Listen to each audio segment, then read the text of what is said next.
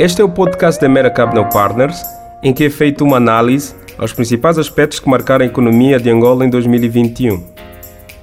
O ano 2021 marcou o início da recuperação da economia mundial após um ano 2020 marcado por fortes medidas restritivas impostas para impedir a disseminação da Covid-19.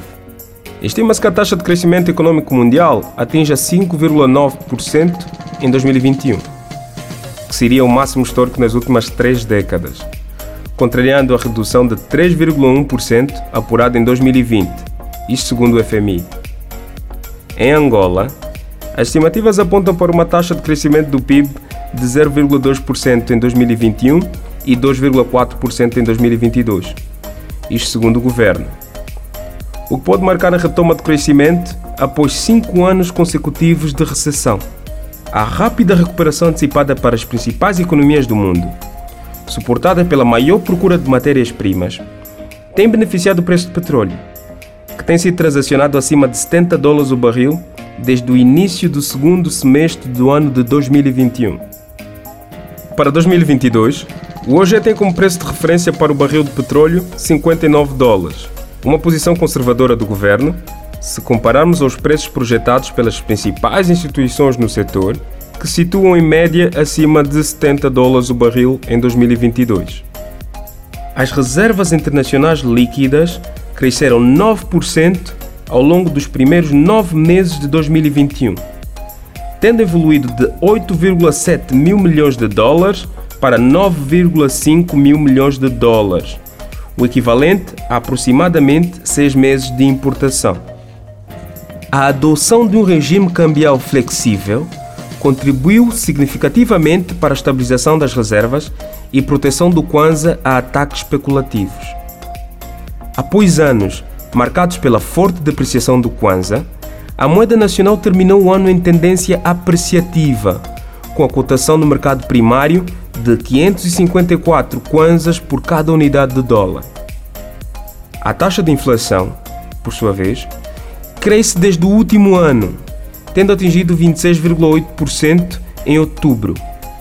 Uma tendência que nem a apreciação da taxa de câmbio, nem as medidas restritivas de política monetária adotadas pelo BNA têm conseguido interromper. O BNA aumentou as taxas de juros de referência em meados do ano, em aproximadamente 5 pontos percentuais. A taxa BNA atingiu 20%, a facilidade de cedência 25% e a facilidade de absorção 15%.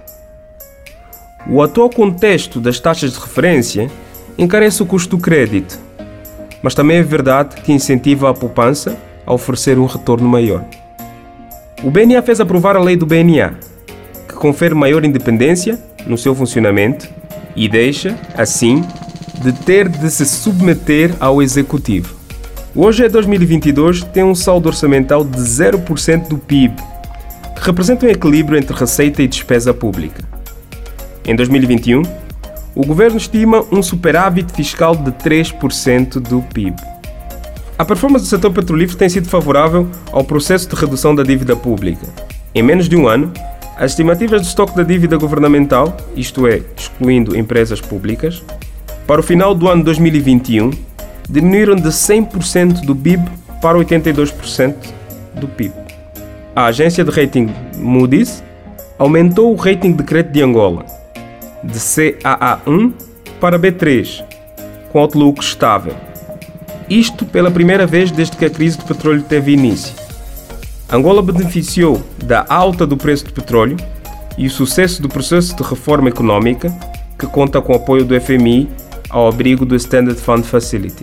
A agência de rating Moody's aumentou o rating de crédito de Angola pela primeira vez desde que a crise do petróleo teve início a alterar de CAA1 para B3. Entre os fatores que contribuíram para a boa performance do rating de Angola, cito a alta do preço do petróleo e o sucesso do preço de reforma econômica, que conta com o apoio do FMI, isto ao abrigo do Stand Fund Facility. Apesar do incremento da poupança pública em 2021 e potencial incremento em 2022 com a performance positiva do preço do petróleo, o governo assumiu que realizará uma nova emissão de Eurobonds em 2022. O ano 2021 também ficou marcado pela primeira venda de ações via Bolsa de Valores de Angola, Bodiva, com a privatização do Banco de Comércio e Indústria, que representa um marco importante para o mercado de capitais e uma alternativa viável de financiamento para as empresas. O ano 2021 também marca o fim do prazo de implementação das reformas econômicas ao abrigo do Standard Fund Facility do FMI, após três anos, com uma boa performance de Angola que culminou em seis revisões positivas.